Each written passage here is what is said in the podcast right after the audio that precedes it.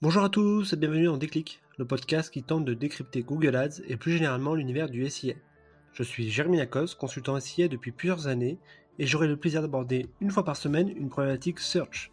Sans langue de bois mais toujours avec bienveillance, l'ambition au cours de chaque épisode est de déconstruire les mythes autour de Google Ads, une plateforme qui vient de fêter ses 20 ans en partageant mes échanges, lectures et retours d'expérience. Pour ce 14e épisode, je vous propose d'aborder ensemble la problématique de l'après-cookie dans Google Ads. Avec leur disparition annoncée ou du moins leur mise à l'index relative, cela devrait avoir des répercussions à la fois dans le pilotage héroïste des campagnes SIA ainsi que dans le reporting.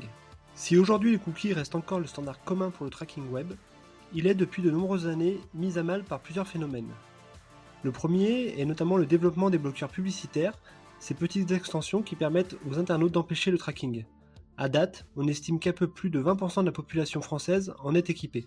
Le deuxième est le pivot qu'Apple a réalisé en se voulant être une entreprise orientée protection des données personnelles et qui, avec l'ITP2 et la mise à jour de l'OS 14, rend la tâche plus difficile à des sociétés comme Google pour continuer à bien traquer sur son écosystème. La troisième est la démocratisation des apps, où le protocole cookie n'est pas supporté au profit de l'IDFA, donc par définition non compatible. La quatrième est la bascule opérée par des navigateurs comme Firefox ou Edge limitant drastiquement le tracking des cookies third party, à savoir ceux déposés par des noms de domaine autres que le sien. Et enfin, la cinquième est l'application de la RGPD dans le régime juridique français en avril dernier, rendant nécessaire le recueil du consentement actif de l'internaute.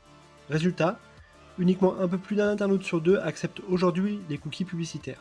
L'accumulation de ces différentes dynamiques a conduit Google à lui-même devoir non seulement anticiper, mais surtout prendre les rênes sur l'après-cookie. Concrètement, comment cela se résume? Allez, je compte les points. Le premier signal est venu avec Customer Match. Concrètement, cette fonctionnalité permet à un annonceur d'apporter une partie ou la totalité de sa base client encryptée, email, téléphone ou adresse postale, dans Google Ads. Celle-ci est ensuite matchée avec l'énorme base de données que possède Google afin d'identifier les ID communs.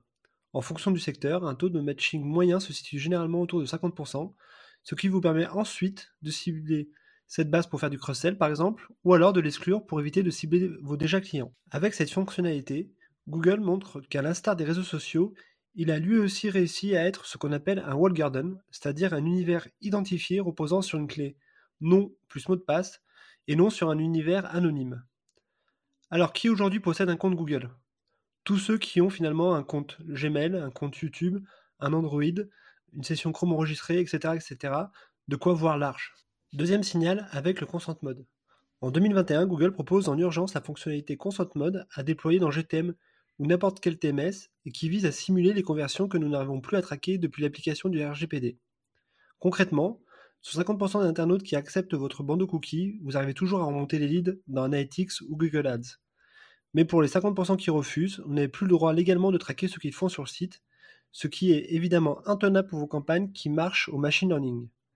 Grâce au Consent Mode, Google va utiliser le comportement de l'audience opt-in pour simuler le comportement de l'audience opt-out et ainsi remonter des conversions simulées. Le troisième signal est le suivi des conversions avancées. Nouvelle features, elle permet d'assurer un suivi plus persistant et plus précis en s'appuyant sur des données identifiées comme l'email ou le numéro de téléphone. Cela permet notamment de pouvoir traquer les conversions cross-univers ou cross-device. Quatrième signal, avec l'import des conversions hors ligne. Si cette fonctionnalité existe depuis des années, avec notamment un connecteur natif entre Salesforce et Google Ads, ou un partenaire avec Zapier par exemple, permettant ainsi de faire redescendre les conversions de votre CRM dans Google Ads, de manière à avoir une vue harmonisée et dédupliquée de votre business, la firme américaine a simplifié le processus le 1er mars. Grâce au suivi de conversion pour les prospects, la mesure des conversions hors ligne pourra se faire directement depuis GTM ou Google Ads. D'ailleurs, depuis une semaine, le ciblage par liste de clients se généralise sur toutes les campagnes d'un même compte. Dernier signal avec le projet Post-Cookie. Après avoir commencé à travailler sur un protocole de substitution appelé Flock et basé sur des corps d'utilisateurs, les équipes de Google Chrome ont annoncé son remplacement au printemps par un nouveau protocole Topics.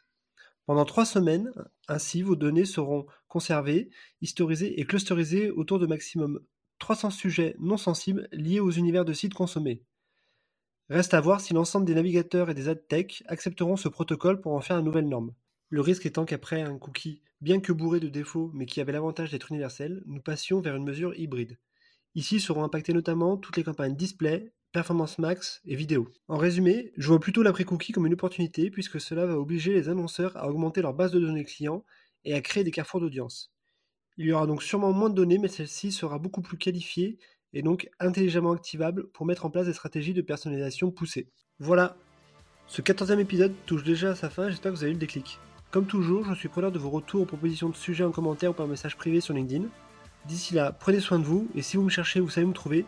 Sur Google bien sûr. Allez, à la prochaine